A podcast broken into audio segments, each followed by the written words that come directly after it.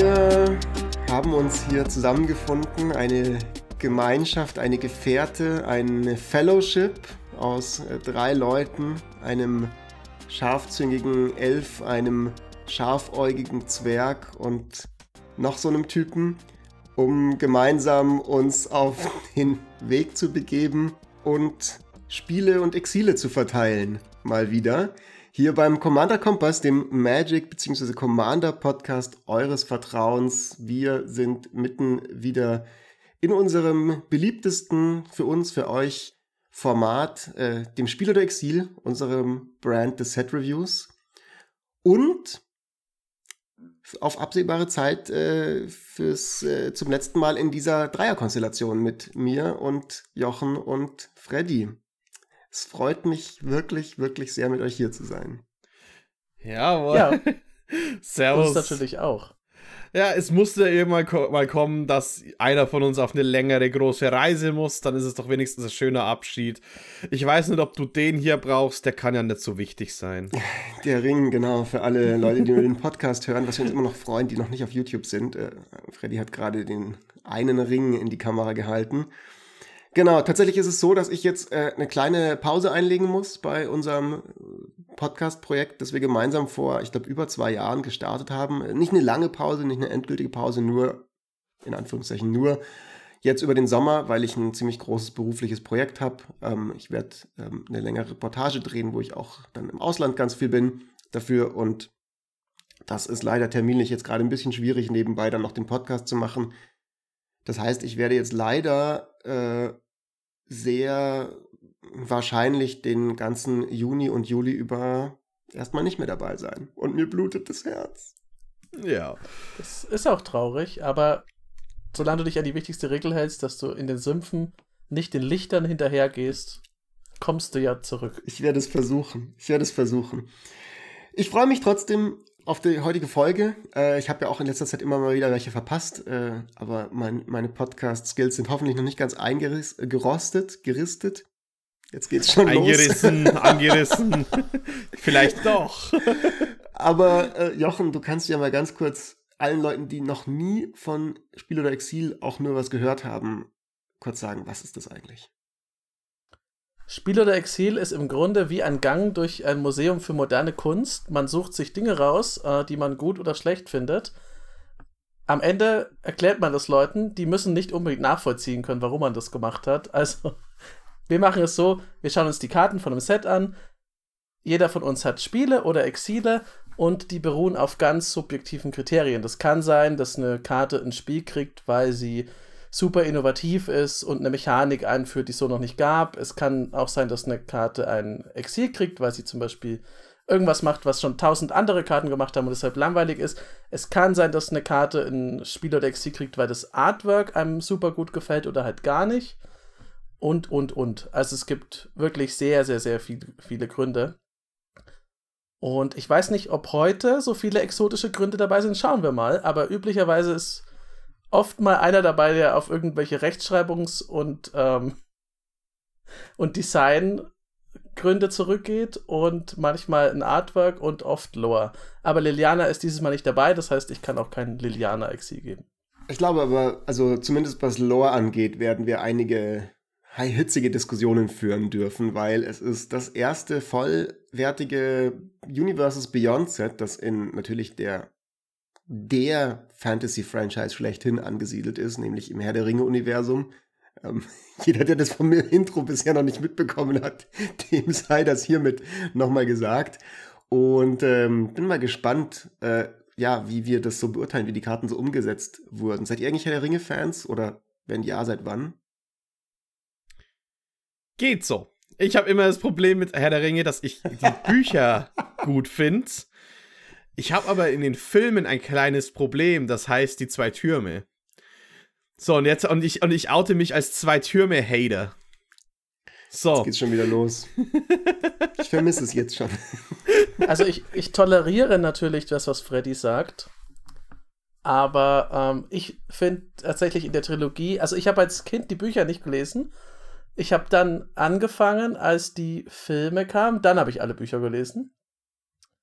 Und ich liebe das total und ich finde tatsächlich, dass von der Dramaturgie her die zwei Türme der beste von den Filmen ist. Ich mag aber auch äh, The Fellowship of the Ring, also den ersten Teil eigentlich am liebsten. Ich auch. Weil das, der hat, das ist so ein bisschen wie bei, ich vergleiche es nicht mit Star Wars, aber der hat einfach, der hat viel Magie und der führt einen ein in eine Welt, die man vielleicht noch nicht kennt, wenn man die Bücher nicht gelesen hat. Und auch wenn man sie gelesen hat, sieht man ja die Welt zum ersten Mal.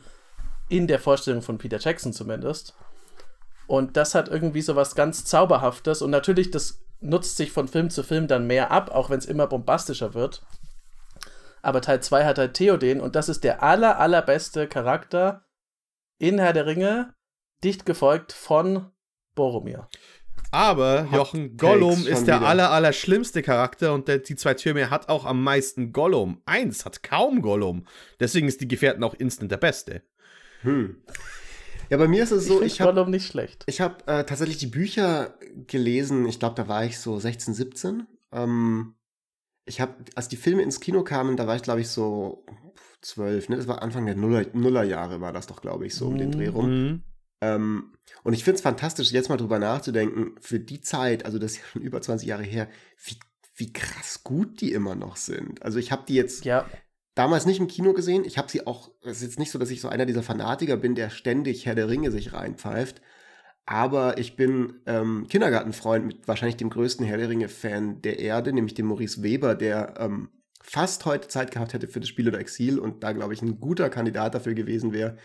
Der hat ja ganz lange äh, schon vor seiner Karriere als erfolgreicher GameStar-Redakteur und Twitch-Streamer ähm, bei dieser Edine-Mod mitgearbeitet und war da so der Flavor-Ober-Generalbevollmächtigte, der bei, ich weiß gar nicht, Schlacht um Mittelerde quasi die ganzen obskuren Einheiten, die dann in dieser Mod programmiert wurden, halt eher irgendwie ja. sozusagen gekannt hat und, und festgelegt hat, welche das jetzt sind und so. Und ähm, deswegen, also ich konnte gar nicht umhin, dass ein bisschen was davon auf mich abgefärbt hat. Das heißt, ich hatte ein bisschen Ahnung von dem Flavor, mehr als, glaube ich, von von Warhammer, aber auch, auch weit weniger wahrscheinlich als ihr und, und insgesamt nicht so viel, aber genug, dass ich mir zutraue, die Karten beurteilen zu können. Und ich fand die Filme auch ähm, gut. So würde ich sagen. Ich hatte ja damals das Erlebnis, dadurch, dass ich die, dass ich die Bücher vorher nicht kannte, saß ich wirklich im Kino und habe, äh, hatte Tränen in den Augen, als Gandalf in die Tiefe gestürzt ist, weil ich es nicht wusste, dass er überlebt. Ah. Ich hätte es wissen können, denn, also, na gut, ich glaube, unter Jugendlichen ist Herr der Ringe, also war vor dem Film, glaube ich, nicht so super Popkultur. Ähm, aber da ich es nicht wusste, war der Moment halt richtig, richtig gut. Der ist immer noch gut. Es ist einer der besten Momente in der ganzen Trilogie. Aber wenn man nicht weiß, dass er wiederkommt, dann ist man, dann geht es einem wie den Hobbits. Dass man einfach total baff und entsetzt und traurig Schlimm war das. Ich weiß nicht, ich es gab schon Friends-Referenzen von Tolkien, die noch vor den hab, Filmen rauskamen. Ich habe Friends nie geguckt, weil mich äh, die Leute dort fürchterlich aufregen. Ich, ich kann, bin jetzt erst Mitte 30 und kann jetzt erst relaten mit Friends. das ging früher nicht. Tatsächlich ähm, hat mich diese Szene auch damals ziemlich ähm, beeindruckt im Film, diese Gandalf kämpft gegen den Balrog-Szene. Und das bringt mich direkt, und jetzt sind wir schon mitten im Spiel oder Exil, zu meinem allerersten Pick. Es ist nämlich der Balrog, den ich dabei habe. Äh, The Balrog Flame of Udun. Äh, hat 7,7, ähm, kostet drei farblose Mana, ein schwarzes und ein rotes, hat noch Trampeln und hat dann die unfassbar mächtige Fähigkeit, einem äh, entsprechenden Höllen-Avatar-Dämon angemessen, wenn eine legendäre Kreatur, ein, die einen Gegner deiner, äh, die einen Gegner kontrolliert, stirbt, dann kommt der Balrog unter deine Bibliothek. So, und das war's. So, das ist die Karte. Das ist der Balrog. So, irgendwie im Film war der mächtig und sah krass aus und hatte so eine Peitsche und so ein brennendes Schwert. Das hat er jetzt auch auf der Artwork, hat auch eine Peitsche und ein brennendes Schwert und sieht mächtig aus, aber er kann halt nichts, weil, hä? So, in welchem Commander-Game wird der länger als 1,7 Sekunden auf dem Board liegen? Exil ja. von mir, ich verstehe nicht, was dieses Design soll. Ähm, ich wollte jetzt nicht mit so was Negativem anfangen, aber es hat so gut gepasst zu dem, was du es gesagt hast. Es hat dazu gepasst. Weil, ja. sorry, so, der hat mich so, ich hab, ich, ich, ich konnte fast nicht schlafen nächtelang, weil der so dermaßen badass aussah, diese ganze Ästhetik und alles. Und dann wird da so eine Karte draus, das verstehe ich nicht. Ich weiß nicht genau. Also ich klar, den, ich verstehe den Flavor so, ne, irgendwie du greifst mit ihm an, irgendjemand blockt mit Gandalf, beide sterben, der Balrog ist weg oder so, keine Ahnung, aber da, der sackt Aber halt einfach. das, das Problem ist ja, also zum einen stimmt es schon mal, also das ist ja irgendwie, in sich ist es, finde ich, quatschig. Also es kriegt auch ein Exil von mir, aber das ist ja in sich schon mal quatschig, weil, also er muss die Kreatur ja nicht getötet haben. Ich hätte es verstanden, wenn es, wenn es Ja. geheißen hätte, dass die Kreatur von ihm geblockt wird oder ihn blockt. Dann hätte ich es verstanden. Dann ist es, dann hat man diesen, diesen Helden-Showdown. Aber gerade in dem Set, wo es auch mehrere Karten gibt, die sagen, im Angriff musst du irgendwas mit, le mit legendären äh, Kreaturen machen oder wenn legendäre Kreaturen sterben, dann ist er ja sogar in dem Set super schnell weg. Ja, Das wirklich. ist ja nicht nur in der, nicht nur in der Commander-Welt, wo es zigtausend Karten gibt, wo man die ganze Zeit seinen Commander wegopfern und wieder zurückholen kann. Oder andere Legendaries. Sogar in dem Set ist der Balrog mega unterwältigend irgendwie. Ich finde den weird. Ich finde, dass der Balrog in den Filmen geil aussieht. Der sieht auch cool aus. Aber Ich meine, Die neue Hauptmechanik in diesem Set macht eine Kreatur zu einer legendären Kreatur. The Ring tempts you. ja, ja. es ist einfach, es ist einfach seltsam. Also, also Es ist- wirklich. Es ist so seltsam. Also wirklich so, ich meine, diese Balrogs, ich bin jetzt nicht der komplette Silmarillion-Experte, aber das sind ja irgendwelche alten, extrem krassen Maya oder sowas, die dann irgendwie versklavt wurden und jetzt, keine Ahnung, ich weiß, auf jeden Die Fall sind, sind, die glaube mächtig. ich, nicht so. versklavt. Ich glaube, die sind freiwillig so. Aber Ah, die okay. sind mal ja. Okay. Gut, oder, oder korrumpiert wurden oder sowas in der Art von, von halt irgendwelchen machtgeil. bösen Leuten, so von irgendwie so einem super Sauron oder sowas. Auf jeden Fall, ähm, die können schon was. So. Aber bei dem ist halt so, bei dieser Karte so, ja, irgendwo läuft so Pippin und stolpert und irgendwie bricht sich ein Bein Ja. und Ja. ist kurzzeitig außer Gefecht und dann sagt der Balrog so, oh ja, dann bin ich auch unter der Bibliothek Naja. jetzt. Naja, die Idee ist ja, äh, ist ja da hinter ihm. Man weiß, man, man sieht, wenn man sich überlegt, was die Idee ist von ihm, und zwar, dass Gandalf und der Balrog zusammen runterstürzen Ja, ja, genau, und sich gegenseitig. Ja. Aber, aber die Sache ist, das, das, das, Irgendwo- das übersetzt sich irgendwie- mechanisch nicht. Weil, weil ob das jetzt Gandalf ist oder Meriadoc Brandybuck, ist ihm egal. Er stürzt wahrscheinlich gegen jeden runter. Stellt euch das mal vor, bei der Rückkehr, also die Zwerge hatten ja Moria zurückerobert und dann haben ja die Orks die wieder geholt und da war ja auch der Balrog dabei. Der Balrog geht dann von ganz unten los und denkt sich, yo, jetzt werde ich Balin so richtig fett die Fresse polieren. Und dann kommt die Nachricht, während er noch, weiß ich nicht, im 30. Stock minus ist. Ach ja, äh, Balin ist tot, den hat ein Pfeil getroffen. Ja gut, dann gehe ich schlafen, Freunde. Tschüss. Ja. Und vor allem, Was die Sache ist halt auch so ein bisschen, was kriege ich dafür, dass er ständig stirbt oder ständig unter dem Thek liegt? Ein 7-7 Body. Naja, gut. Nix. Also 7-7 Lohnt Body für nicht. 5 Mana. Wir müssen vielleicht nachher noch so ein bisschen uns mal über das Power-Level von dem ganzen Set unterhalten, weil es hat eigen- einige Karten dabei, die extrem busted sind, aber es hat auch viele Karten wie den, der jetzt einfach. Also mittlerweile kriegst du ja in vielen anderen Sets auch einfach 7-7 Vanilla für 5 Mana, also besser als der für eine Ankamen. Also das verstehe ich noch nicht so ganz hundertprozentig, auf was für einem Power-Level dieses Set unterwegs ist. Aber das ist auch okay. Wir haben ja neulich erst eine Folge über Power Creep gehabt und es ist gut, dass das manchmal sowas gibt. Aber gut, den Balrog, glaube ich, haben wir abgehakt. Ich vermute, Der Freddy, dass du ihm auch kein Spiel gibst. Und dann Nee, der kriegt mach ein doch gerne mal Exil. weiter mit der Karte, wenn du eine hast. Ich möchte Und ey, Freddy, ich habe jetzt schon gerantet. Du darfst nicht jetzt mit einem Rant weitermachen. Also, was ich ja so richtig schrecklich finde, ist, dass ich Gimli Mournful Avenger noch nicht in meiner Hand habe. Denn tatsächlich von den ganzen gefährten Karten hat, ist mit Gimli sofort aus der Masse herausgestochen und ich finde es ein so super schönes Design. Ich weiß jetzt nicht 100% weswegen das Flavor, äh, flavormäßig so genau passt, aber es ist mir auch egal, weil das ist was, was sich flavormäßig extrem gut in die Magic World einsetzt. Und zwar ist es ein 1 und äh, gruelfarbener Commander, der immer wenn eine Kreatur stirbt von dir eine plus 1 plus 1 Marke bekommt und wenn es, dieser Effekt das dritte Mal getriggert ist, darf er gegen eine Kreatur kämpfen. Gleichzeitig, wenn er, äh, wenn zwei Kreaturen in dieser Runde gestorben sind, dann darf er, äh, dann, dann hat er Indestructible für den Rest des Zuges. Der Grund, weswegen ich den so eine super schöne Karte finde, ist, dass das in den Gruul-Farben ist und sich auf der, in der Magic-Welt extrem nach diesen Farben anfühlt.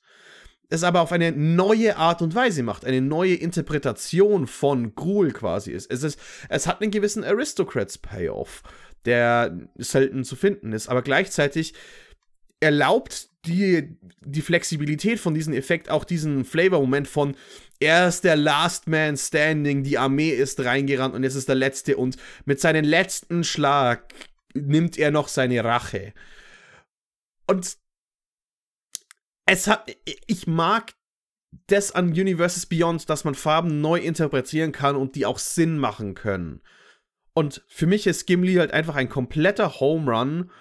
Es ist näher an den Bücher Gimli, den ich auch viel mehr mag als den in den Filmen. Und ich kann dir nicht mehr als ein Spiel geben. Ich, das war die Karte, die mich von den Set ein bisschen äh, gesoult hat. Hm. Jochen, was sagst du? Ich sage dazu, und das erklärt die Mechanik, sollen sie kommen, es gibt immer noch einen Zwerg in Moria, der noch nicht zu Staub zerfallen ist. Und das ist nämlich seine Mechanik. Alle anderen sind tot und Gimli steht auf dem Grab von Balin und hat die Axt in der Hand und haut dann richtig rein voller Zorn. Ich, also ich gebe dem auch ein Spiel. Das ist äh, alles, was Freddy gesagt hat, plus Gimli ist super, super cool. Das ist ein saugeiler Spruch im Film. Ich weiß nicht, ob er im Buch genauso sagt. Ähm, wahrscheinlich nicht exakt so, weil das Buch ist dramaturgiemäßig manchmal ein bisschen, sagen wir mal, ruhiger. Aber ja, der, das ist total schön und neu und der macht einfach was Cooles. Das ist nicht einfach nur, ja, Gruel, Bash. Also der kann Gruel Bash, das ist schön, ich finde das gut. Ist ein bisschen was sollte, sollte die Farbidentität auch immer behalten von dem, was sie so ausmacht. Aber es ist halt Gruel Bash mit einem coolen Twist und es ist Gimli und er sieht cool aus. Und das ganze Artwork passt auch gut. Ist, man sieht ihm seine Trauer auch an. Also mhm. der kriegt sehr viele Spiele. Ich wollte nur sagen, deswegen, deswegen meinte ich das vom Flavor, weil das Artwork als er trauert und dann kämpft er heroisch. Mhm. das ist so das bisschen. Ich, ich, kann mich euch nur anschließen, also zum einen erstmal auf einer rein spielmechanischen Ebene, wenn es jetzt keine Gimli-Karte wäre, sondern irgendeine generische Karte in irgendeinem Ravnica-Set oder sowas, fände ich ihn auch cool, weil ähm, Ghoul Sacrifice als Deck-Archetype finde ich erfrischend, neu, spannend. Würde ich gerne sehen als Deck, was man damit so machen kann. Glaube ich, ist interessant.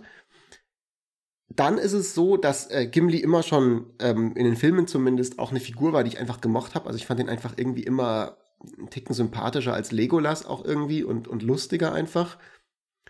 Ähm, und ich hatte auch den auf meiner Liste, bevor ich gesehen habe, Freddy, dass du ihn aufgeschrieben hattest und hatte mir noch überlegt, so, ob ich ihn vom Flavor her gelungen finde oder nicht, weil ich weiß jetzt nicht 100.000 Millionen Prozent, wie genau Gimli mit seiner Trauer umgeht, aber die Karte passt eigentlich sehr gut, weil auf mich, ich habe die so angeguckt und ich dachte dann so, hm, aber der fightet ja dann immer wieder und irgendwie passt es nicht zu diesem Mournful Avenger Titel, der ja quasi so ist, er, er nimmt sich das eine Ziel und darauf arbeitet er dann hin und dann hat er einen Fight und dann hat er seine Rache gehabt, sondern was die Karte mir sagt, wenn ich sie so lese, ist, da ist ein Typ, der ist mega traurig, der sitzt in der Taverne lässt sich ein bisschen volllaufen, um seine Trauer wegzutrinken und dann schaut ihn jemanden schief an und dann fightet er mit dem. Weißt du, der ist voll, der hat sozusagen ganz, ganz, ganz belastetes Nervenkostüm, weil er mit seiner Trauer nicht so ganz klar kommt und, und, und fängt ständig an jeder Ecke Stress an. Und ich finde, das passt voll zu,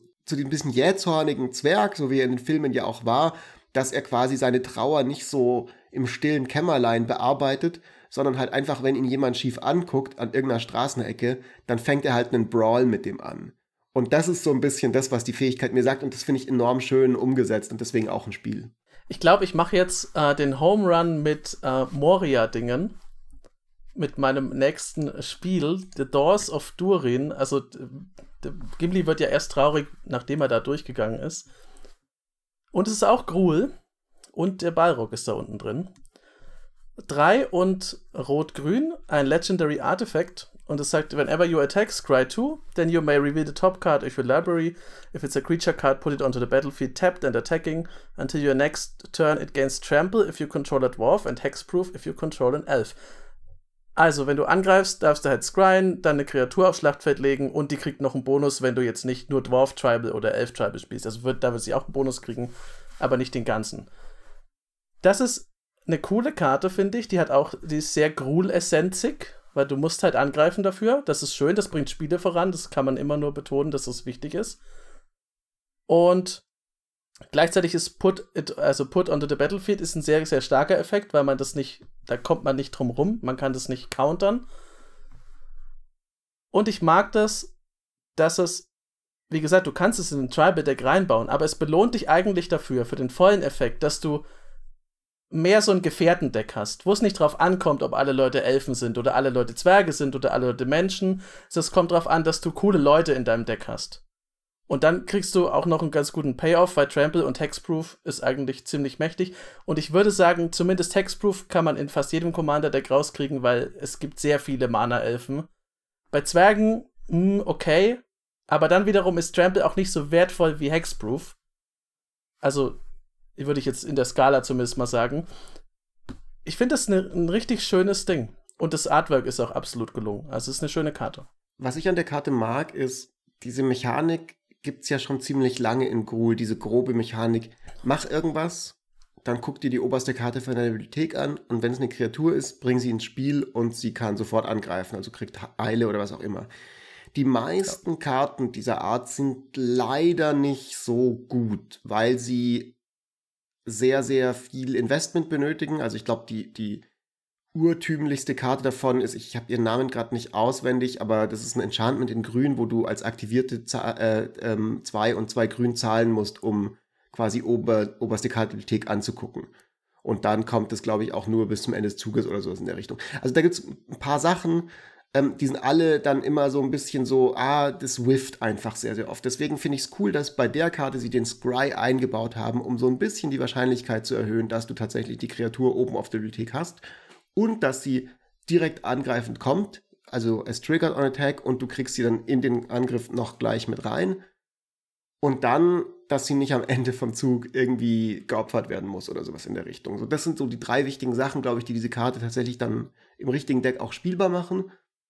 Und dann ist der Bonus, glaube ich, dass du, wenn du mit einem Zwerg oder einem Elfen noch diese, diese zusätzlichen Schutzfähigkeiten kriegst, also in unzerstörbar und Hexproof, äh, Trample und Hexproof, Entschuldigung, ähm, dann, dann ist das noch, noch fein. Aber die Karte ist auf jeden Fall so ein bisschen, sie spielt wieder rein in das, in das kleine Ding von mir, dass ich Bock hätte, mit all diesen Karten dann doch irgendwann mal so ein Top-Deck-Matters-Deck ähm, zu bauen wo dann immer du von oben von der Bibliothek direkt die Kreaturen ins Spiel kommen und angreifen können. In Temur-Farben oder sowas wäre das vielleicht lustig. Aber ja, Spiel von mir auch. Ich. Ja, doch, es ist auch ein Spiel von mir. Ähm, das Einzige, wo ich nicht 100% on board bin, ist äh, dass das äh, Until End of Your Turn ist mit den Dwarf und ein Elf Beziehungsweise ist es, dass es halt einfach ein 5 Mana Investment von vornherein ist. Ich glaube, den Effekt kann man auch auf 4 machen und lieber, und lieber den Part wegnehmen, um das wirklich eine spielbare Karte zu machen. So glaube ich, ist tatsächlich die Nische ein bisschen zu gering für 5 Mana, aber ich glaube, die wollen sich an den Effekt gerade herantasten und ich bestrafe jetzt mal keinen Test-Run. Ich mag übrigens, dass man, also ich, ich, es kann immer anders sein, man kann auch zu viel reininterpretieren, aber dass das Scry dabei ist, was du ja so mochtest, Fritz, das ist ja im Grunde die Abbildung davon, dass Gandalf erst überlegen muss, wie das scheiß Passwort für die Tür ist. und er macht es ja mehrfach falsch. Und dann, dann klappt's. Speak Friend and Enter. Steht ja auch. Steht doch unten drauf, der kann, genau. kann er das vergessen. Juiuiui. Warum hat er es vergessen? Echt? Ja, ja, ja. Melon. Ich, ähm, wo wir gerade von schönen Momenten in den Filmen reden, mach mal weiter mit einem schönen Moment aus den Filmen, ähm, den ich auch schon in den Büchern sehr, sehr beeindruckend fand. Und ich glaube, das ist jetzt eine Karte, die ich mir vorstellen kann, dass wir da hm, kontrovers darüber reden werden, ob wir die mögen oder nicht. Es handelt sich um Last March of the Ants, ein äh, grünes, eine grüne, grüne Hexerei, Mythic äh, kostet auch Mythic Mana Kosten, nämlich 6 Mana und 2 Grün, also 8 insgesamt. Kann nicht neutralisiert werden, was man mögen kann oder auch nicht mögen kann. Weiß ich nicht, wie ihr das seht. Und hat dann folgenden Effekt. Ziehe Karten so viel wie die größte Toughness von Kreaturen, die du kontrollierst, beträgt. Und dann darfst du eine beliebige Anzahl an Kreaturenkarten aus deiner Hand aufs Spielfeld bringen. Ich habe ein bisschen überlegt, ob ich der Karte ein Spiel oder ein Exil geben möchte, weil als ich sie zum ersten Mal gelesen habe, dachte ich mir so, ah, das ist jetzt schon wieder so eine neue, busted grüne Karte, die irgendwie das Spiel gewinnt, so Genesis Wave und man kann sie nicht mal countern und so. Aber dann dachte ich mir, so das war so auf meiner einen Schulter war so dieser kleine so, ja, aber ist das wirklich so ein originelles, irgendwie so ein origineller Effekt und so. Und dann auf der anderen Schulter war so, so ein kleiner Baumhirte namens Timmy, der einfach gesagt hat, Smash. Und dann dachte ich mir so, ja, okay, gut. Karte kriegt ein Spiel. Ab und zu darf man auch mal wieder was Dummes machen und einfach irgendeinen fetten Spell casten und einen Haufen Kreaturen ins Spiel bringen. Ja. Äh, ich bin froh, dass unser gemeinsamer Kumpel Elia eine neue Karte, eine neue Instant oder Sorcery in sein Gruul-Decks packen kann. Jetzt sind es schon zwei. Und äh, sonst gebe ich dir aber ein Exil, weil ich weiß genau, ihr bösen Leute da draußen, ihr seht die 8 Mana und dann sagt ihr, ja, damit es mein Investment wert ist, muss ich das dreimal kopieren oder einen Weg finden, eine 27, 27, äh, eine 27 Toughness-Kreatur an Bord zu haben, damit ich mein ganzes Spiel haben kann. Und wegen eurer Gier da draußen, ja? Ihr könnt nicht zufrieden sein mit acht Karten für acht Mana. Kann ich nach da draußen sein, Felly. Ich werde das auch machen. mit einer 27 Wege Fritz kriegt der dein Exil da draußen. es ist echt schwierig für mich. Ich finde das, find das cool. Ich mag den Passus, dass es ähm, sagt, the greatest toughness among creatures. Damit kann man Leuten zwar die größte Kreatur noch wegschießen, aber man kriegt trotzdem was. Das finde ich okay. Also das, äh, weil irgendwas muss es ja haben, wenn man es schon nicht countern kann. Also da muss man wenigstens den 27er als Reaction wegballern können. Aber du kriegst trotzdem noch was raus. Aber ja, es ist halt, ich finde das cool, aber gleichzeitig ist das so eine Karte, die wird mich halt ganz schön oft umholzen, glaube ich. Ha, und dann weiß ich nicht, ob ich es immer noch. ah, Ents sind dumm. Ents sind überhaupt nicht dumm, Freddy. Ruhe. Jüngling, menschlicher Jüngling, Ruhe. ähm, ah, das ist wirklich schwierig für mich. Eigentlich mag ich sowas, aber man spielt, ich, man spiel, ich spiele ja auch Commander dafür, dass irgendwas explodiert. Also gebe ich dir jetzt ein Spiel, weil dann explodiert es wenigstens richtig. Wobei ich da noch einen Zusatz machen muss, vielleicht äh, stimmt ihr dich auch wieder um, Jochen, ein kleines Sternchen äh, an mein Spiel. Weil einerseits, also ich, ich mag auch einfach, also ich mochte die Szene in den Büchern, ich mochte die Szene in den Filmen. Ähm, was ich so ein bisschen mochte an dieser Szene war, dass es dieses so, wir wissen, wir gehen jetzt drauf, aber wir wollen einfach dem Saruman nochmal eine mitgeben. So, wir, wir, wir gehen ja. jetzt aus unserem eigenen, so wir, wir opfern uns jetzt auf so ein bisschen. Das ist ja im Endeffekt ein Himmelfahrtskommando, was die, glaube ich, machen. Und es, es, gehen ja auch viele das Ends dann draus. Sie zumindest. Genau, also so, so, so, gehen sie es ein. Und nichts an der Karte sagt halt Last March of the Ends. Ja. Es ist eher so, so Last, also Last March bedeutet so, die Gegner sind danach. Es muss nicht mehr gemarcht werden, weil niemand mehr übrig ist. Aber es ist so, es, es hat es, nichts an der Karte sagt, so irgendjemand geht jetzt ein Opfer ein, sondern so, okay, gut, hier habe ich jetzt einfach 35 neue Kreaturen an Bord. Es ist wie in den Filmen, da sagen sie es auch und es ist wirklich eine starke Szene, weil man fühlt es mit ihnen. Und dann sieht man später, dass nur ein End, es stirbt nicht mehr einer im Film, also es stirbt sichtbar keiner. Einer brennt, der wird dann gelöscht und ein zweiter wird so umgerissen und mit Äxten bearbeitet und da rollen sie dann so einen Stein drüber und kegeln alle Orks weg. Und du denkst dir, Mann, Baumbart, weißt du nicht, was du für super krasse Soldaten hast? Abgesehen davon ist die, die Szene davor ist eine meiner, die ist, also nicht nur, dass die immer aktueller wird, aber es ist so schön, dass er sagt, ein, ein Zauberer sollte mehr Verstand haben, als er sich ansieht, was für ein industrialisiertes Ödland Saruman da in diesen, man sieht ja im ersten Film, wie schön Isengard ist. Was er da für ein Schreckensbild reingesetzt hat. Es ist ja wirklich wie eine Mondlandschaft. Spricht ja aus der Seele, ne? Ja, also ich finde, Saruman ist schon äh, ein, ein krass dummer Typ. Vielleicht kommen wir auch nachher noch zu dem, aber jetzt haben wir erstmal Freddy Vielleicht. wieder, oder? Äh, ja klar, äh, wir wollen über, noch über coole Szenen und coole Leute aus dem Film reden. Wie wäre es mal, wenn wir die Karte, wo ich schon in der Prediction gesagt habe, dass da muss eine coole kommen. Shellop, Child of Un äh, Ungoliant. Ich mag meine Spinnen. Vier und Vier und Golgari. Wow, mein Hirn hat gerade ausgeschalten. Vier und Golgari für eine 8-8 Death Touch Ward 2 und andere Spinnen, die du hast, bekommen Death Touch und Ward 2. Außerdem, immer wenn eine andere Kreatur äh, Schaden von einer Spinne erhalten hat und in dieser Runde stirbt, dann darfst du einen Token von der Kreatur machen. Außer es ist ein Food-Artefakt mit zwei Tab und halt den Food-Ding, dass du drei Leben machst und es verliert alle anderen Fähigkeiten und Kartentypen. Also du machst eine Kopie von einer Kreatur, aber es ist nur ein Food-Token. Also da steht drauf, du machst einen Food-Token daraus. Du machst einen besonders gemeinen Food-Token. Das ist ein draus, besonders gemeinen. Food-Token, der einen anderen Namen hat, was teilweise relevant ist. Aber okay. Du machst, du machst dann die Dinge zu Food-Token. Und jetzt kommt das herzbrechende Exil. Diese Tribal Commander, wenn sie sechs Mana kosten, müssen ein Payoff sein. Und dürfen keine Enabler sein, damit sie spielbar sind. Weil Mhm. sechs Mana, um diese Strategie zu enablen, ist, äh, hat, da hat man dann immer das Problem, dass wenn die einmal weggeschossen werden, man meistens so an Tempo verliert, dass man nie das machen kann, was man möchte. Man hofft darauf, aber quasi nach ein Boardwipe kann dieses Deck erst einmal einstecken. Und der Payoff ist nicht mal so gut dafür, dass man das macht. Death Touch ist nett, aber dann möchte ich Fight Spells haben, wenn ich Death Touch habe. Und das ist da, da, dann ist man schon wieder in so viele Richtungen gedrängt. Und ich sehe über Shellop einfach keinen Weg, außer dass es vielleicht in einen coolen Spinnendeck kommt in der Zukunft als 99-Karte.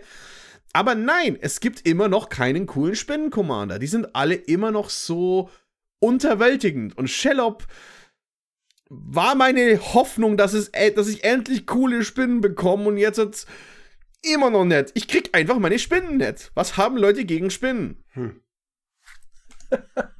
Ich gebe dem auch ein Exil aus dem gleichen Grund, ich möchte einen Spinnen-Commander haben, ohne dieses lästige Schwarz drin. Ich finde Spinnen cool. Ich finde die in ihrer ganzen Ekligkeit, finde ich die irgendwie bewundernswert. Warum muss da immer Schwarz drin sein? Ich finde Spinnen, also Spinnen, gerade Spinnen, verkörpern für mich dieses Damn Nature, you scary. Also, du musst ja. Ja. die sind ja nicht böse, die sind einfach nur verdammt gruselig, viele von denen. Ähm, ja, aber das, was du gesagt hast, stimmt. Die kostet halt 6 Mana. Es ist ein bisschen abgeschwächt durch den Wort 2-Effekt. Aber da werden, also es ist auch nicht genug, dass du sie nicht sofort wegballerst, weil es ist schon gefährlich, sie liegen zu lassen. Und ähm, sonst, die liest sich eigentlich schon cool und die sieht auch cool aus. Und ich finde, ich finde das auch sehr witzig, dass sie die hundsgemeinste Art hat, Food-Token zu erzeugen. Aber trotzdem Exil, ich möchte eine, eine grüne Spinne. Da bin ich aber bei Herr der Ringe und Shellop vollkommen fehl am Platz, weiß ich schon. Also ich muss, ich muss euch widersprechen. Äh, Ich gebe der Karte ins Spiel, weil ich finde tatsächlich diesen Food Token sehr lustig. Ähm, er gibt dir ja, wenn ich das richtig sehe, den ETB der Kreatur, den, der Kreatur schon, ähm, die du, Äh, oder? nein, and it loses all other abilities. Loses all other Das ist ja card das types. Problem. All other cards. Genau, also du kriegst quasi, du, Ah, du kriegst sozusagen, das Flavor ist einfach so, eine, eine Spinne von dir beißt eine gegnerische, eine gegnerische Kreatur und dann wickelt sie die ein und wird zu einem Food und du kriegst halt quasi nochmal das Ding als ETB sozusagen unter deinem, unter deiner Kontrolle ins Spiel, beziehungsweise irgendwie auch Passive Abilities oder ähm, Lord Abilities und so weiter und so weiter, Anthem Abilities. Also ich finde das schon äh, eigentlich ein ganz cooles Design und eine ganz coole Karte. Also von mir gibt es ein Spiel dafür. Verstehe ich nicht. der, der Flavor ist immer noch nicht das, was ich möchte. Okay. Die Karte ist einfach schrecklich. Jochen. So. Ich bleibe jetzt mal, äh, ich gehe mal wieder zu einem Flavor von einer der Hauptmechaniken von diesem Set. Und ich muss leider sagen, den mag ich nicht. es gibt etwas, das steht auf vielen Karten drauf, äh, The Ring tempts you, also der Ring führt dich in Versuchung oder der Ring versucht dich. Wenn das passiert, dann kriegt man äh, ein Emblem und das ist quasi der Ring. Und immer wenn das dann äh, immer wenn das dann passiert, also auch beim ersten Mal, kommst du auf so einer Liste weiter und machst von oben nach unten verschiedene Effekte. Du wählst eine Kreatur als Ringbearer, also als Ringträger aus, und dann sind Sachen dabei, wie die Kreatur ist Legendary kann, und kann nicht geblockt werden von Kreaturen mit größerer Stärke. Dann kommt immer, wenn der Ringträger angreift, darfst du eine Karte ziehen, dann eine abwerfen. Und immer wenn der Ringträger von einer Kreatur geblockt wird, dann muss die ge äh, geopfert werden am Ende des Kampfes. Und das letzte ist dann immer, wenn der Ringträger einem Spieler Kampfschaden zufügt, dann verliert jeder Gegner drei Leben. Ich habe ein Problem damit, dass äh, die, sowohl die Bücher als auch die Filme sagen immer, wie, dass der Ring eine absolute, dass es eine Waffe des Bösen ist und man ihn nicht gegen das Böse verwenden kann, egal wie sehr man sich das wünscht diese Mechanik hat überhaupt gar keine Nachteile. Und der Ring versucht deinen Ringträger, und was er daraus macht, ist genau das, was Boromir am Anfang im Rat sagt, nur umgedreht. Es ist eigentlich, müsste dann Elrond sagen, das stimmt, Boromir, du hast recht, nimm einfach den Ring, geh nach Baradur und töte damit Sauron. Und dann ist das Problem erledigt. Und das ist halt, das passt null dazu, wie der Ring, also ich verstehe, dass der Ring einen versucht, aber das, was danach passiert, verstehe ich nicht. Ich finde auch nicht alle von den Effekten blöd aber dass da kein einziger Nachteil dabei ist, das ist exilwürdig. Also das finde ich an der Mechanik absolut nicht gut. Ich finde die sonst interessant, aber das ist halt ein Flavor-Fail hoch 5.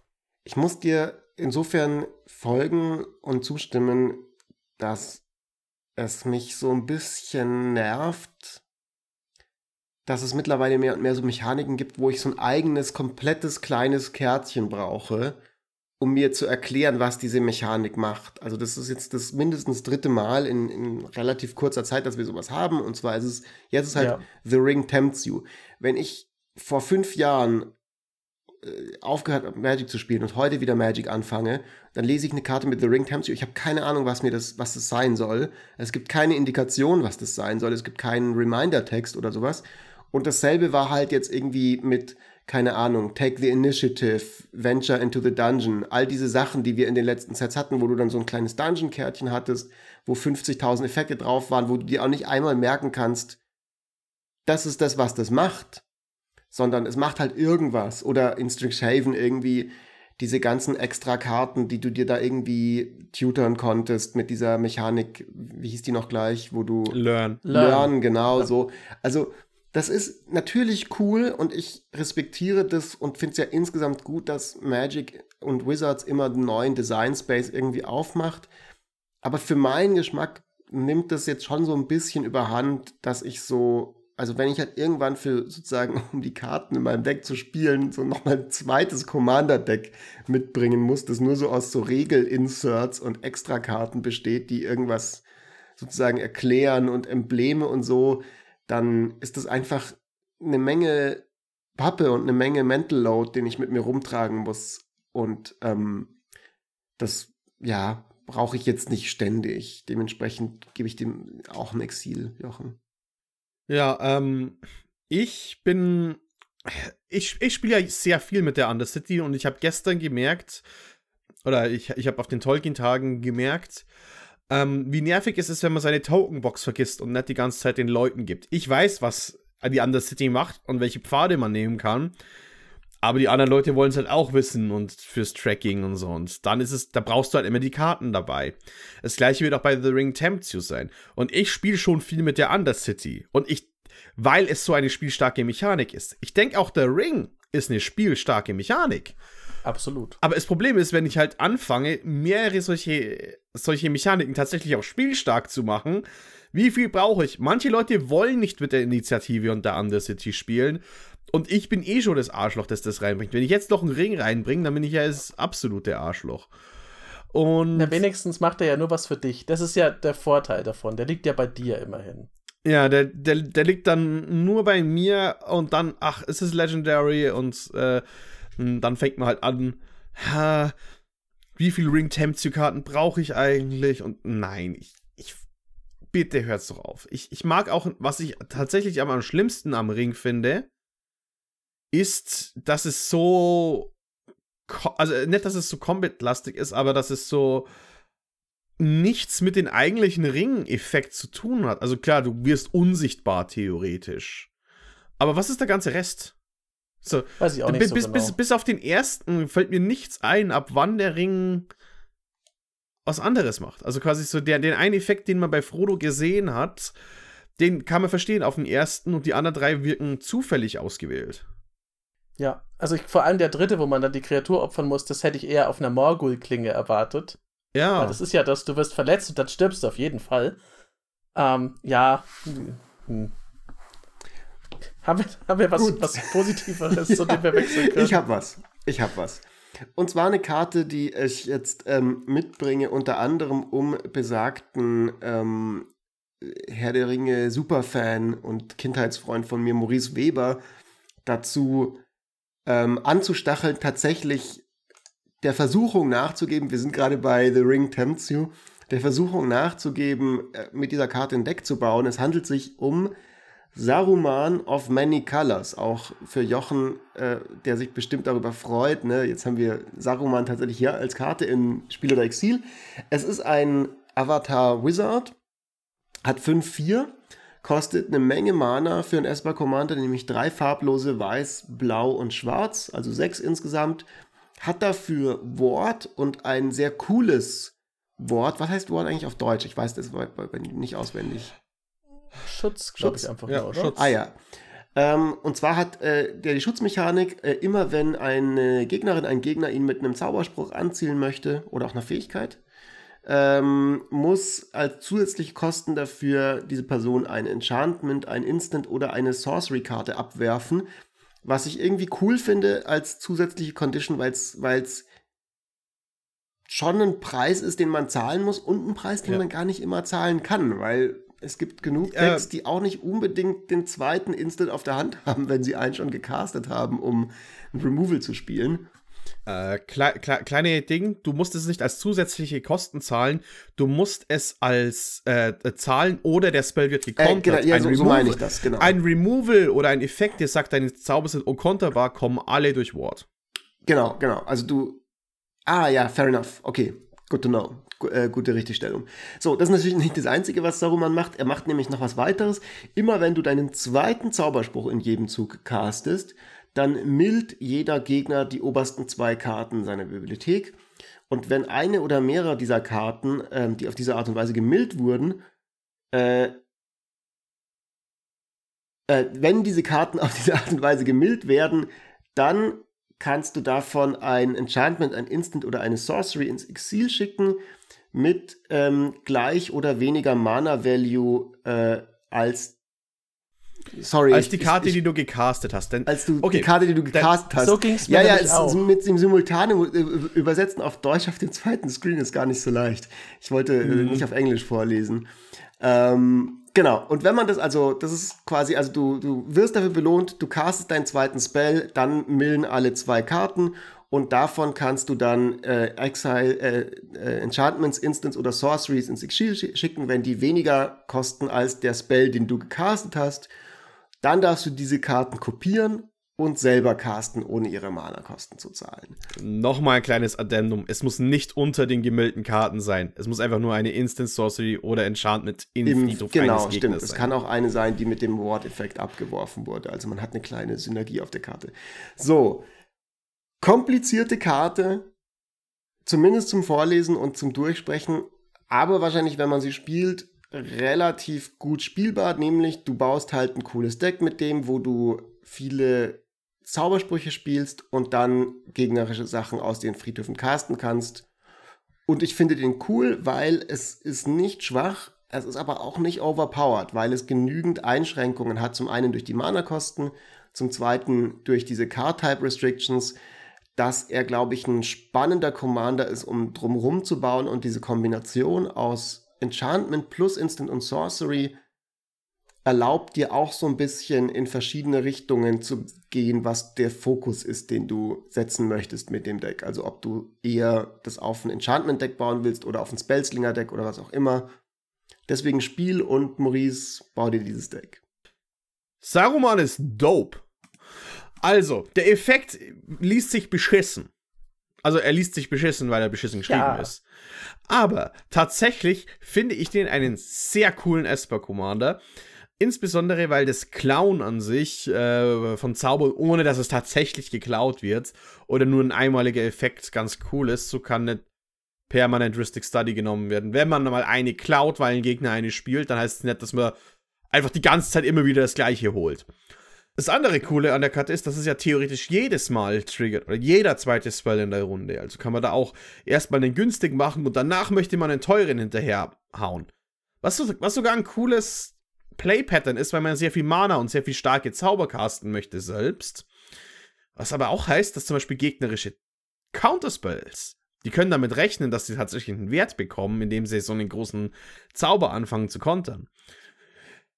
Außerdem kann ich den Tivit-Spielern sagen: So, jetzt habt ihr keinen Grund mehr, ihr habt einen guten Esper Control Commander bekommen, der äh, gut ist.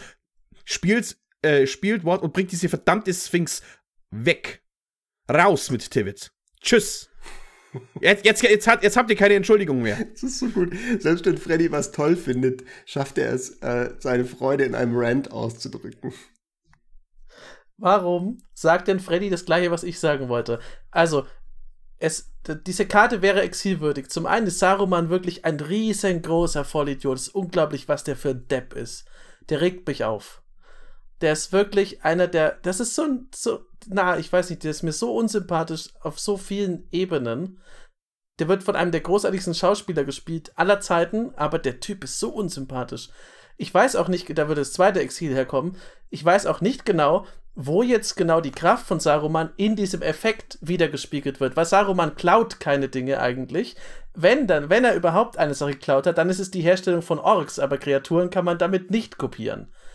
Trotzdem ist dieser, das, dieser Saruman ist ein cooler Commander. Der hat, der umgeht das Problem, dass er sehr viel kostet, dadurch, dass er einen starken Worteffekt hat. Wie Freddy gesagt hat, er bringt dich in den fast schon Zwang, dass du auch teure Spells spielst. Das heißt, du hast nicht dieses typische, ja, und ich mache jetzt das, äh, Scry One, Draw Card, äh, und das die ganze Zeit. Also mit Saruman kracht's auch ordentlich in den Zügen. Und das ist cool. Und der Effekt ist auch leicht zu verstehen, wenn man ihn einmal durchgelesen hat. Beim ersten Durchlesen hast du vergessen, was gemeint ist, wenn du bei der Hälfte des Satzes bist und dann weißt du nicht mehr, auf was das referenziert. Wenn du es einmal weißt, dann ist es ein super, ist es echt leicht zu verstehen. Das mag ich an der Karte. Ähm, ja, und der Effekt selber ist halt, der ist einfach gut. Deswegen kriegt Saruman, obwohl ich den todesunsympathisch finde und ich finde, ein Zauberer, dass ein Zauberer mehr Verstand haben sollte, kriegt er ein Spiel für das Format Commander, weil der wirklich, und das, auch da muss ich Freddy zustimmen, Tivit ist so langweilig und Saruman ist cool. Der, ah, der, Tivit, der gerechtfertigte Tivit-Hate. Allein deswegen der ist das ist Fun. Fact: Boah, der ist Als Pivot Seller todeslangweilig. of Secrets gespoilt wurde, war Maurice in unserem Chat auch so: Oh, ein interessanter Esper-Commander, den baue ich mir vielleicht. Hat er Und nicht ich habe ihm auch da schon gesagt, der ist aber auch todeslangweilig, Maurice. Und das ist, es ist so. Ja. So, jetzt, ähm, wenn wir da schon gerantet haben, ähm, werde ich, die, werde ich als nächstes die andere Karte, die mich ein bisschen gesold hat. Wir sind gerade positiv eingespielt und äh, ich finde Shadowfax, Lord of Horses, sau cool dumm. Der ist die coolste dumme Karte in diesem Set. Äh, Ja. Drei und Boros für eine 4-4 Pferd mit Pferde, die du kontrollierst, haben Haste. Und immer wenn Shadowfax Lord of Horses angreift, dann darfst du eine Kreaturenkarte mit weniger Power von deiner Hand aufs Spielfeld bringen, die tappt, äh, getappt und angreifend. Also auch Haste gibt. Äh, es erstmal flavormäßig cool. Sie kann nämlich Gandalf den Reiter, äh, weißen Reiter reinbringen und Theoden. Mhm. Und Theoden ist halt eine rot-weiße Karte und äh, Gandalf, der weiße Reiter, ist halt die weiße Karte. Also passt es cool, dass, äh, dass das Pferd halt seinen Reiter mitbringt und nicht andersrum. Weil das Pferd ist wirklich der, der eigentlich der Boss ist. Und äh, das andere ist, es ist einfach ein dummes Pferd, das es sieht einfach so lustig aus mit den Regenbogen im Hintergrund, äh, Artwork im Hintergrund und auf, einen, äh, auf einer Blumenwiese. Und äh, ich glaube, da hatte jemand auf jeden Fall Spaß und ich habe fast Bock, den zu bauen. Die Mechanik ist okay, die haben wir öfters gesehen, aber die ist. Sie ist einfach so in diesem perfekten Ding von, ich kann es nicht anders sagen als in einem Wort, Pferd. musste auch vor lachen, als ich den gesehen habe. Spiel, dickes, fettes Spiel. Also er enabled sich ja selber. Das ist cool. Ähm, ich finde es lustig, dass du Theoden und Gandalf genannt hast, weil Theoden gehört er ja eigentlich. Und Gandalf nimmt ihn ja dann als Belohnung und trickst Theoden damit aus und er kann halt nicht mehr Nein sagen. ähm, und auch, dass du erwähnt hast, dass das Pferd die Reiter mitbringt, weil die Meeras sind ja tatsächlich die, die Fürsten aller Rösser es wird, es wird noch ein, zwei Jahre dauern, dann gibt es in irgendeinem Set, irgendein Jumpstart kommt dann wieder und da gibt es 5 Millionen Pferde. Und dann wird Shadowfax Lord of Horses das, die Pferdelegion der Verdammnis anführen.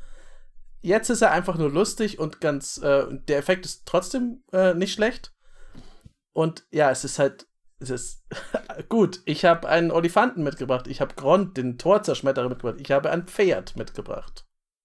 Außergewöhnlich? Nein. Stark? Ja. Ich muss leider eine abweichende Meinung haben. Ich mag natürlich, ich mag die Artwork, ich mag ähm, den Flavor, es ist ein schönes Ding. Der Effekt ist auch lustig mit dem Angreifen, dass du dann eine Kreatur zusätzlich ins Spiel kommst. Aber es gibt ein Exil von mir, weil das Ding hat Lord im Namen und ich bin ein großer Fan davon, von abseitigen Kreaturentypen und ist dann Lord of Horses. Und der einzige Effekt auf Horses ist, sie haben halt Haste. So, ja, okay, aber wenn du Lord ja, heißt, dann gib doch wenigstens noch die Lord-Fähigkeit schlechthin, nämlich einfach plus eins plus eins. So wäre das zu viel verlangt gewesen, dass es irgendwie ein tatsächlicher Lord ist und nicht einfach nur, ich hab Haste. Deswegen Exil von mir. Auch, auch wenn es ein kleines Nitpick-Exil ist. Ich glaube, das liegt daran, dass Pferde einfach generell, äh, das sind so Basic-Tiere, bei denen sind halt auch die Lords relativ basic. Ja. Die, die sind noch, die, die müssen doch mal in die Lord-Akademie. Ich meine, alle haben Haste ist technisch gesehen ein Lord-Effekt. Ich fände es ja witzig, weil Shadowfax ist ja in gewisser Hinsicht auch ein Horse of Lords, weil lauter Lords auf ihm reiten. Aber er ist auch der Lord of Horses. Ja. Naja, wie dem auch sei. Wer macht die nächste Karte? Jochen, oder? Jochen. Ja, ich, ähm, ich glaube, ich gehe mal zu was. Äh, ich ich gehe mal kurz zurück. Eine Karte zurück. Ich überspringe Shadowfax, den großartigen Fürst aller Rösser. Und komme mal zu was Langweiligem zurück, was schon eher ist wie der Saruman, den man kennt und hoffentlich nicht liebt. Storm of Saruman, ein Enchantment für 4 und 2 Blau. Es hat Wort 3 also hat auch Wort bei, also ich, ich glaube, es liegt an dem Turm, man kommt schwer an Saruman ran. Immer wenn du deinen zweiten Zauberspruch in jedem Zug sprichst, dann darfst du den kopieren, aber die Kopie ist nicht legendär und du darfst neue Ziele für die Kopie wählen. Das ist so strunzelangweilig. Das gibt es jetzt auch schon zum 85 Millionensten Mal. Das, das passiert in Blau und es ist einfach wirklich todeslangweilig. Und ich weiß auch nicht, was auf der Karte passiert, weil ja, also der, der cheesyste, der, der komischste Effekt in, den ganzen, in der ganzen Filmtrilogie ist im Extended Cut, als Saruman plötzlich einen Feuerball schleudern kann und alle denken sich, what? So sind doch Zauberer gar nicht in, in Lord of the Rings, also in Herr der Ringe. Und hier weiß ich nicht, was er da gerade macht. Es sieht aus, als ob er Orbitalbombardement anfordert. Ähm, auf keinen Fall so subtil und cool wie die Karadra-Szene. Und es ist halt einfach eine strunzlangweilige Karte. Die ist zwar sehr stark, aber pff, weg damit. Ja, Exil. also ich kann dir zustimmen. Ähm, ich meine, die Karte ist absolut busted und wird sehr gut sein in Commander. Ähm, ich finde, das fällt noch mal stärker auf, dass es so eine Karte gibt in einem Set, wo es halt auch so Kram wie den Balrog gibt, der halt einfach nur Unfug ist. Ähm, aber wo ich dir recht gebe, ist so ein bisschen so, diese Effekte, dass man Sachen kopiert und die Kopie ist nicht mehr legendär. So, der, der Joke war einmal lustig und jetzt ist er nicht mehr lustig. So, es ist so ein bisschen für, für mich so ein Beispiel, so, Wizards weiß halt Leute spielen Commander, das ist das beliebteste Format. Sie drucken mehr und mehr legendäre Kreaturen, um wirklich für alle Leute auch Commander zu haben. Und sie wissen halt auch, dass es sehr beliebt ist, legendäre Kreaturen kopieren zu können. Nur wenn ich jetzt halt sozusagen dann 35 Karten mittlerweile, oder ich, also so viel sind es nicht, aber mehr und mehr Karten habe, die legendäre Sachen kopieren und dann diese Tokens sind dann nicht mehr legendär und lassen sich dann auch von jedem x-beliebigen normalen Copy-Token-Effekt wieder kopieren, dann ist halt so an irgendeinem Punkt so die Frage, was ist dann eigentlich noch der Point, dass Sachen legendär sind? Also so, dann steht es halt als Wort drauf und ist irgendwie cool und sagt halt so, diese Karte kann als Commander benutzt werden. Aber, aber es gibt eigentlich keine spielmechanische Einschränkung mehr. Und ich fand es immer cool, dass es diese Einschränkungen gab und dass es den Trade-off gab und dass legendär tatsächlich was bedeutet hat, also auch im Spiel, dass es eben dann doch ein bisschen schwieriger war in den alten Tagen, wo du nicht in nicht singelten Formate noch gespielt hast, also mehr als eine dieser Karten ans Board zu bringen, dass es immer noch schwierig ist, die zu kopieren und so. Und wenn wir jetzt halt das mehr und mehr außer Kraft setzen, dann, dann ist es so ein bisschen dann, dann wird so ein bisschen langweilig einfach so ein bisschen. Dann ist halt wirklich so, okay, dann, dann, dann nennen wir halt irgendwas legendär, was aber eigentlich nicht mehr wirklich legendär ist. So.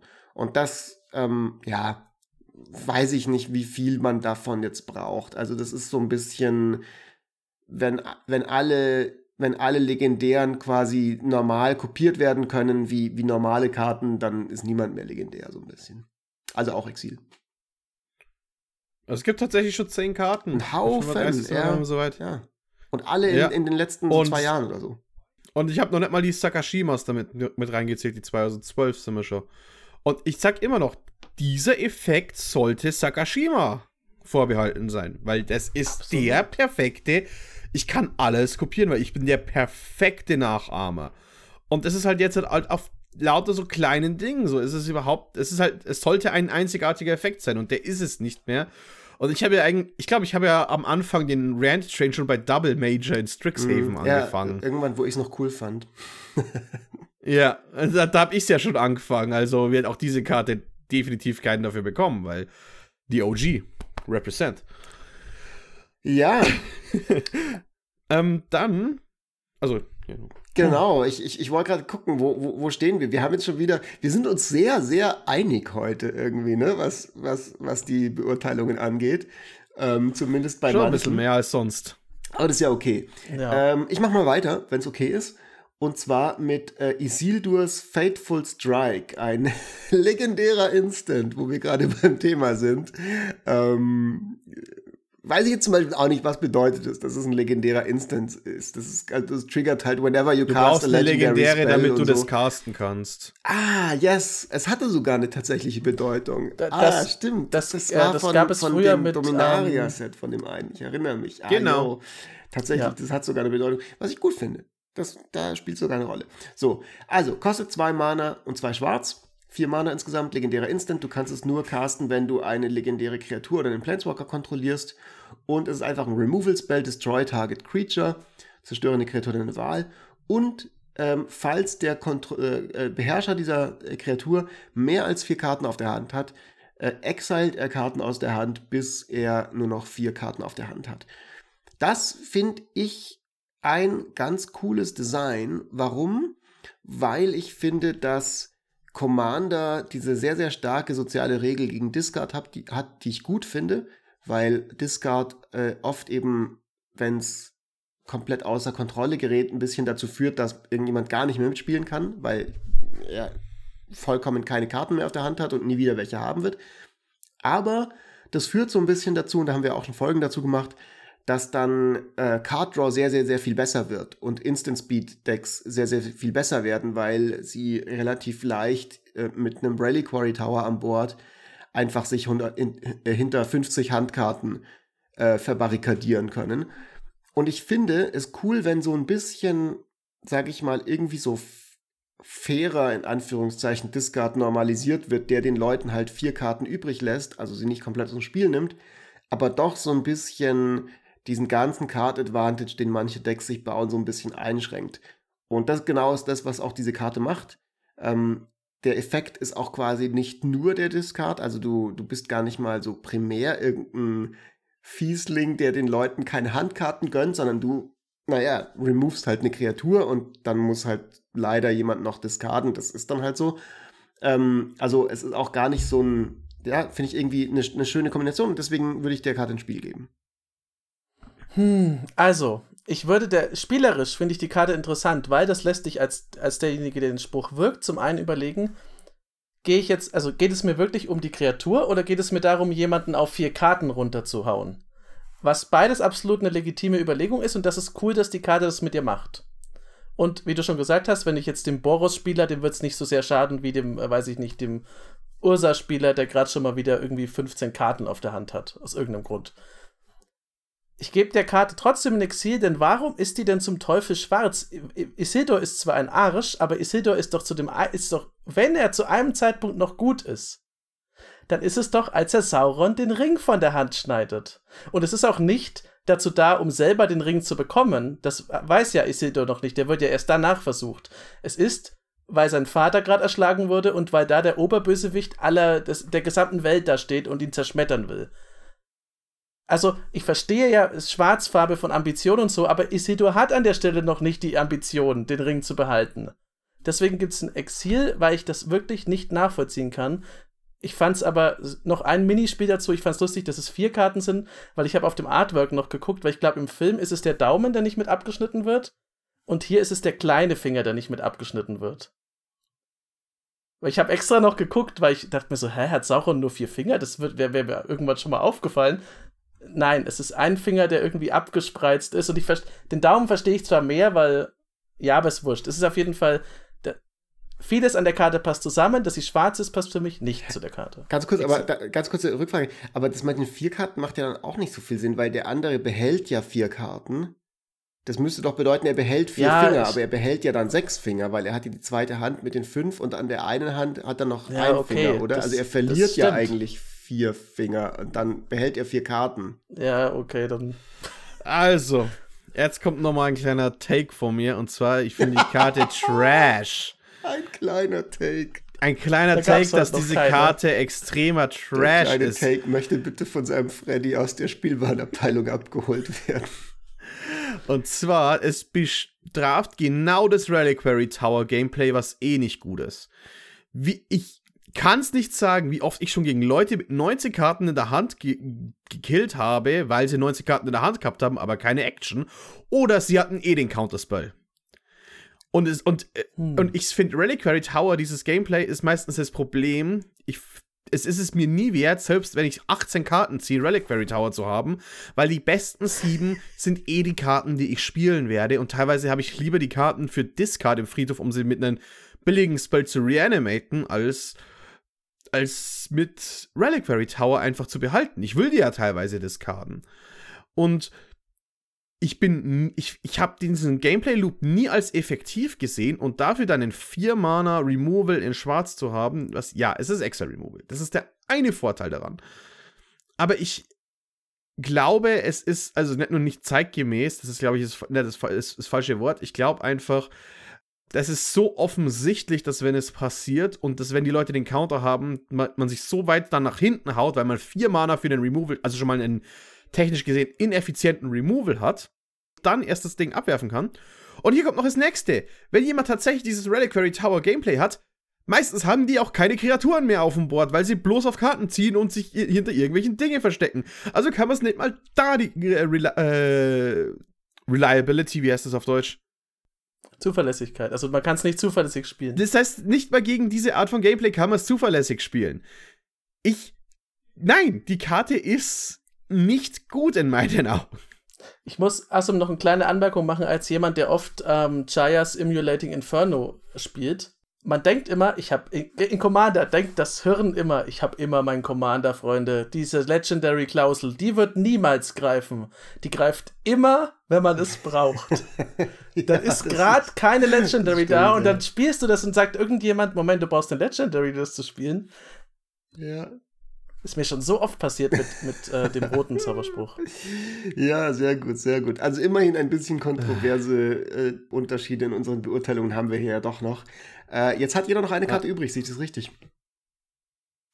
Ja, klar. Ähm, ich hatte ich, noch zwei, glaube ich sogar. Zwei technisch gesehen, aber wir machen es, glaube ich, ein bisschen schneller. Äh, ja, ich, genau, mach mal, mach mal einfach vor allem, eine. vor allem, weil ich, ähm, ich möchte noch mal ein Highlight von mir machen und das, da ist gerade ein Commander rausgekommen vor fünf Minuten dafür, bevor wir den Podcast aufgenommen haben, äh, der das gut repräsentiert.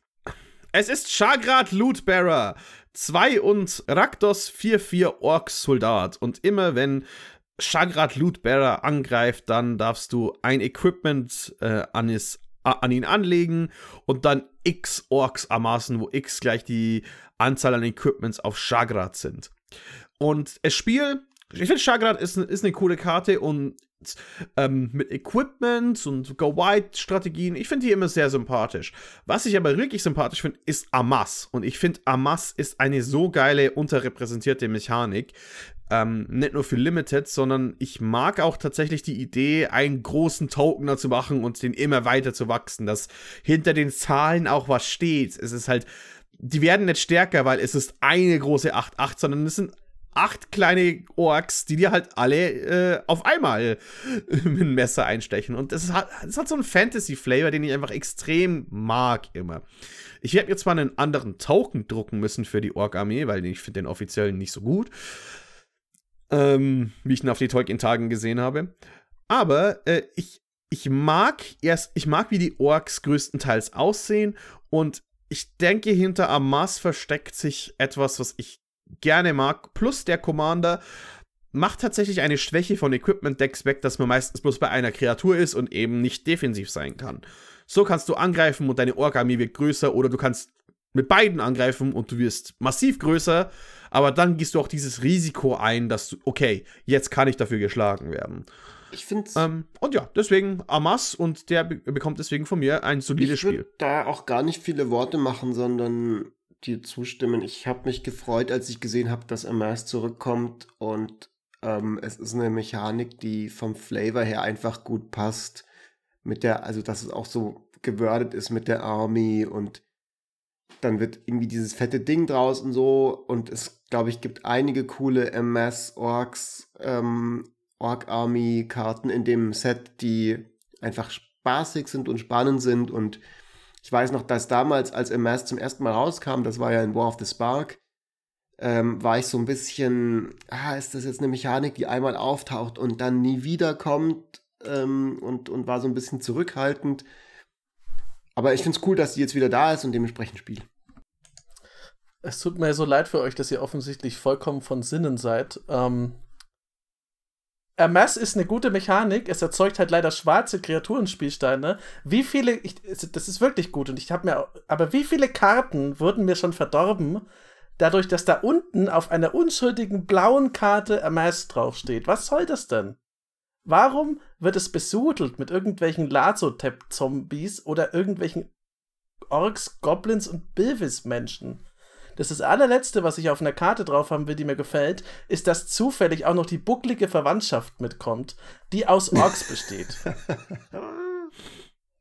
Das gibt ein fettes Exil. Auch wenn ich tatsächlich den, äh, der Chakrat an sich ist, der hat eine coole Mechanik, aber fettes Exil, nee, Amas ist äh, absoluter Crap.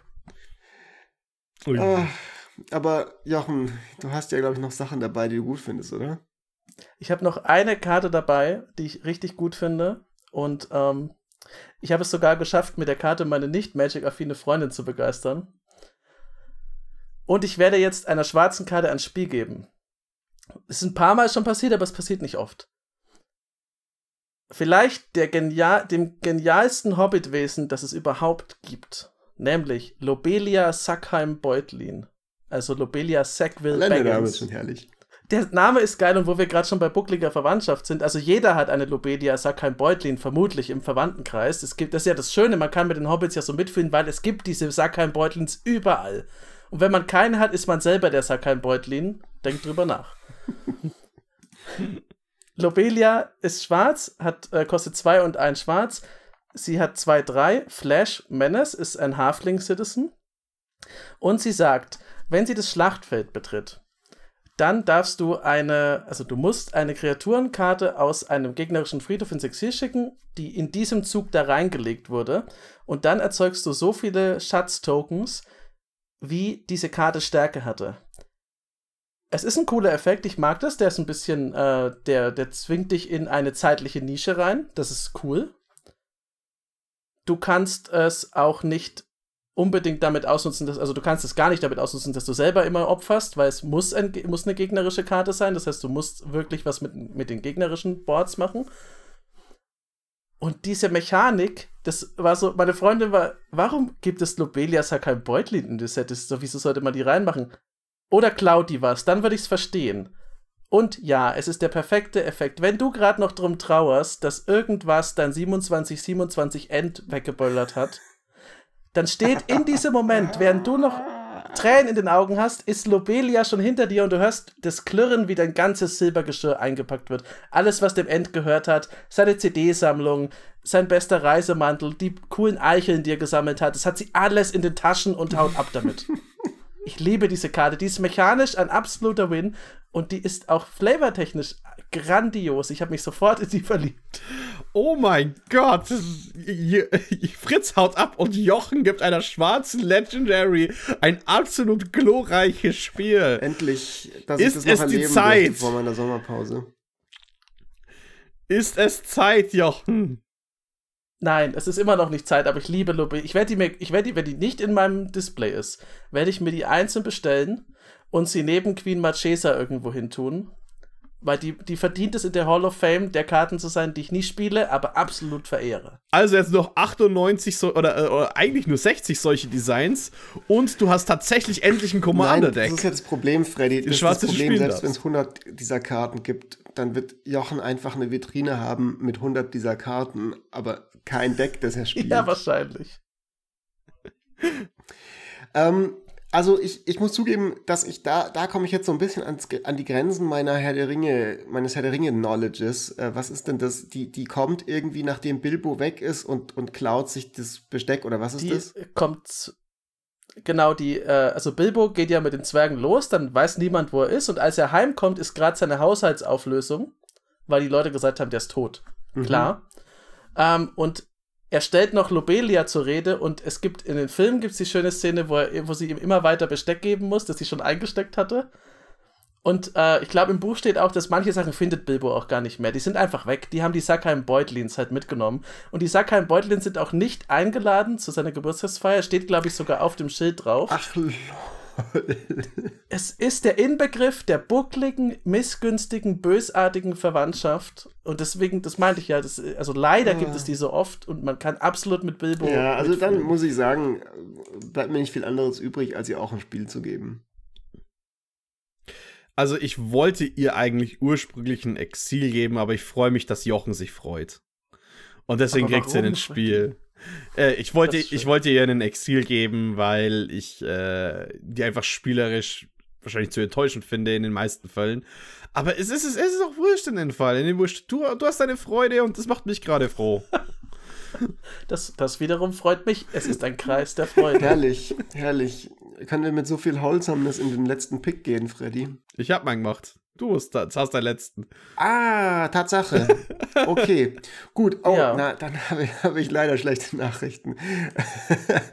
ähm, es ist, ist, dein Pick jetzt die Lobelia Sakai Beutlin? Nee, mein letzter Picks? Pick ist Aragorn the Uniter. 5-5 und nur vier Farben, obwohl er 5-5 ist, keine Synergie. Alles außer Schwarz, erstmal gut für Jochen, also äh, Rot, Grün, Weiß und Blau. Und dann hat er folgende Fähigkeiten. Immer wenn du einen weißen Zauberspruch spielst, dann kriegst du einen 1-1 weißen Human Soldier Kreaturenspielstein. Immer wenn du einen blauen Zauberspruch spielst, dann darfst du zweimal Scryen. Immer wenn du einen roten Zauberspruch spielst, dann fügt Aragorn irgendeinem Gegner drei Schaden zu. Und immer wenn du einen grünen Zauberspruch spielst, ist irgendjemand überrascht, kriegt irgendeine Kreatur plus 4 plus 4 bis zum Ende des Zuges. Und ich denke mir nur, boring, weil es ist irgendeine Karte, die immer irgendwas macht, wenn man irgendwas macht. Als Commander so die regt dich nicht dazu an, irgendein interessantes Deck zu bauen, in irgendeine spannende strategische Richtung zu gehen. Ich verstehe auch nicht, was der Flavor ist. Ähm, also Aragorn ist ein good Dude, alle mögen ihn und er united die Leute und deswegen immer wenn irgendjemand irgendwas macht, dann macht er auch irgendwas. So, keine Ahnung. Also ich, ich irgendwie, ich habe das Gefühl, es gibt echt coole Legenden in dem Set, die, die flavormäßig wirklich viel Top-Down-mäßig spannende Sachen machen. In den Commander-Sets auch. Der Bilbo Birthday äh, Celebrant ist ja einfach ein Flavor-Home-Run. Der Aragorn, keine Ahnung, ich, vielleicht verstehe ich es auch einfach nicht, vielleicht hat es irgendeine megamäßige Flavor-Erklärung. Er wirkt auf mich erstmal wie eine Karte, die einfach nur sagt, hier ist ein vierfarbiger Commander, der dir immer, wenn du irgendwas machst, irgendeinen Effekt gibt. Und das beeindruckt mich nicht und deswegen gibt es ein Exil. Ich ja. verstehe es. Ähm, Aragorn, weil wahrscheinlich wird man eh in vier Farben meistens einen großen grünen Kern haben, kann auch sehr leicht einfach Leute mit Commander Damage raushauen und der Rest ist quasi Bonus. Rote Zauber mit, mit Exil und so. Wie es gebaut ist, ich weiß auch nicht, ob das Deck so super interessant ist. Der kriegt aber von mir ein Artwork-Spiel. Und zwar die drei, die wir kennen. Ähm, das einmal das Ring-Artwork, das normale, wo er auf dem Pferd ist, mit diesem Schwert, wie er gerade in die Schlacht von Herr der Ringe. Ähm, Minas Tirith. Minas Tirith, ah, danke. Nee. Äh, auf dem Bild reitet er, also auf dem Bild reitet er, wenn dann zum Schwarzen Tor, weil da ist ja, hinter ihm die Stadt und der hat schon Leute. Also ja, dann ist es die Schlacht vorm, also ja. die Schlacht am Schwarzen Tor. Ja, genau. Ich, ich, konnte die Schlacht einfach nicht erkennen. Ich weiß nicht, was den den Hintergrund. Ich finde es trotzdem cool.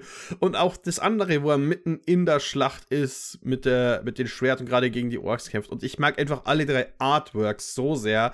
Insbesondere das Ring-Artwork dass ich gar nicht so sauer bin, dass der ein relativ generischer und langweiliger äh, Commander ist.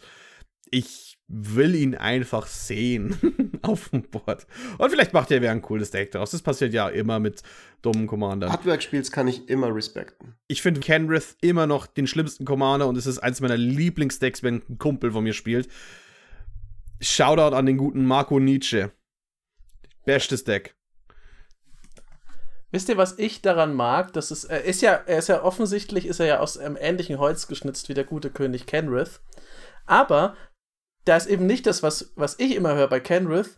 Ja, Jochen, spiel den doch. Du musst ja gar nichts Schwarzes spielen. Ich spiele den auch und ich habe gar nicht so viele schwarze Sachen drin. Und dann fragt man, ja, was hast du denn für schwarze Sachen drin? Ja, so ein paar Dämonen, weil die halt gut sind. Und da weißt du direkt, okay, es ist halt komplett korrumpiert, Freunde. Es tut mir sehr leid für euch. Das kann mit Aragorn nicht passieren das ist einfach gut. Bei Aragorn muss man sagen, ja, es gibt keine schwarzen Dämonen in diesem Deck. Aragorn hat keinen Ork-Berater, der ihn Karten ziehen lässt, weil sie denkt, ja gut, nützlich ist er schon. Er ist hässlich und böse, aber nützlich ist er. Die Artworks sind auch cool. Ich mag auch das mit dem Ring am liebsten. Ich finde es witzig, dass alle drei Artworks quasi, äh, dass das, dass alle einen Story-Aragorn abbilden. Es gibt den König, den Nachdenklichen, der nicht König sein will, und den äh, kämpfenden Waldläufer. Ähm, ich finde seine Effekte nicht so super spannend. Ich bin echt hin und her gerissen. Ich hätte ja immer gern einen vierfarbigen Commander, aber Aragorn reizt mich dazu jetzt auch nicht so richtig, muss ich sagen. Ich gebe dem. Ah, ich mag Aragorn halt gern. Aber gleichzeitig muss ich sagen, finde ich Boromir auch den interessanteren Charakter. Dann gebe ich ihm jetzt ein Exil, obwohl ich, obwohl Aragorn ein absolut okayer Typ ist. Verdient König aber ich finde Boromir interessanter und ich finde, es gibt interessantere Karten als Aragorn the Uniter. Ja. ja. So, dann hat man nochmal ein gutes Exil, Exil und Spiel am Ende. Fritz Ganschow, für Leute, die den Podcast ich, anschauen. Ich bin äh, am Ende meines Lateins. Tatsächlich ist es ja auch schon ziemlich spät wieder. Ähm, und ich habe leider gerade sehr lange Tage und sehr kurze Nächte und viel Arbeit. Ähm, ja. Wir sind fürs heute, für, für heute durch. Für mich bedeutet es jetzt die letzte Kompass-Folge für die nächsten zwei Monate. Dann komme ich zurück. Ich weiß noch nicht genau, wie es im August aussieht mit unserer Sommerpause. Das sehen wir dann. Aber spätestens im Herbst bin ich wieder da. Haltet mir ein Plätzchen warm. Passt gut auf unser gemeinsames Baby auf. Ich habe ein bisschen Vielleicht komme ich auch mal, wenn ich Zeit habe, auf einen Gast, auf eine Gastfolge vorbei, weil ich es mir nicht vorstellen kann. Wir haben das jetzt so lange gemacht und wirklich jede Woche. Wir freuen uns auch echt über den ganzen Support, den wir da Woche für Woche bekommen. Und ähm, ich glaube, das ist auch nochmal eine gute Gelegenheit, weil wir in letzter Zeit wieder ein Review bekommen haben, wo wir immer Shoutouts dafür geben wollen äh, wo wir uns an der Stelle bedanken können. Und zwar bei Lauchjunge, stellvertretend für alle unsere mittlerweile sehr, sehr, sehr vielen Hörerinnen und Hörer da draußen. Ähm, und Lauchjunge hat gesagt, wirklich cooler Podcast und hat explizit die Folge über äh, die Jazz Guy Decks gelobt ähm, und gesagt, dass er dadurch motiviert ist, wieder ähm, in dieser Farbkombo zu bauen. Das heißt, ein explizites Lob für eine Folge, wo ich, ich nicht dabei war, sondern nur ihr beide. Dementsprechend fühle ich mich total ähm, zufrieden, beruhigt, den Podcast, den Kompass in euren fähigen Händen zu lassen für die nächsten zwei Monate. Und ich freue mich sehr, ab und zu reinzuhören. Jetzt frage ich mich halt nur, ob Lauchboy es okay findet, dass ich so viele Karten als Lauchs bezeichne. Vielleicht hat er sich deswegen so genannt. Ich glaube schon, das sind ja seine. Ja, es ist ja seine, seine, seine, sein Clan. Jawohl. Sozusagen. Ich finde, Fritz, wir sollten dich mal bei Grizz-Style irgendwann zuschalten, wie du gerade äh, barbusig einen Wasserfall Ich werde ja vor allem in den Städten sein. Also, ich, also ich, vielleicht für alle, die es interessiert. Generell, also alle, die es interessiert, ähm, dürfen immer mal wieder gucken. Ich habe ja noch einen zweiten Podcast, der wird auch jetzt erstmal nicht ganz aktiv sein. Der ist auch generell nicht so aktiv, aber ich wollte einfach mal einen kleinen Shoutout geben. Besser früh als nie heißt der. Findet ihr auch überall, wo es Podcast gibt. Ähm, falls mal jemand reinklicken möchte, da geht es um, um Economics, um Wissenschaft, um KI, um alle möglichen Dinge. Und, und äh, ja, vielleicht machen wir auch mal was über, Free über Wasserfälle. Ähm, und ansonsten werde ich jetzt äh, den Sommer ein bisschen in Ghana tatsächlich äh, teilweise sein und da drehen für eine Reportage, die dann im Fernsehen läuft im Spätsommer. Aber ja, ich werde nur emotional, wenn wir jetzt weitermachen. Jungs, ja, gut, bevor, bevor das passiert, Bevor das passiert, Lauchboy, schreib uns auf Twitter, ob das okay ist, ob ich weiter Lauch verwenden darf. Und äh, der Twitter findest du at edh-kompass. Folgt uns auf Instagram unter Commander Kompass und auf TikTok. Zusätzlich, äh, Discord ist einfach das Geilste. Und da machen wir wieder die Boxing League zu äh, wir haben eine Folge darüber gemacht vor kurzem mit Jasmin und nochmal genauere Regeln aufgeschrieben, wie sie jetzt sind, in, die mal auf unseren Discord-Server kommen. Das wird sicherlich sehr spaßig mit den Sets. Dann können wir auch mal tatsächlich wissen, ob die Karten dann vielleicht retroaktiv im Spiel oder Exil verdient haben oder ob sie sich besser spielen, als man denkt, für Leute, die Aragorn zum Beispiel öffnen. Und in dem ja. Sinne würde ich dann noch sagen, ciao, ciao mit Kakao. Und, äh, und jetzt fällt mir aber kein weiterer ja. Reim mehr ein.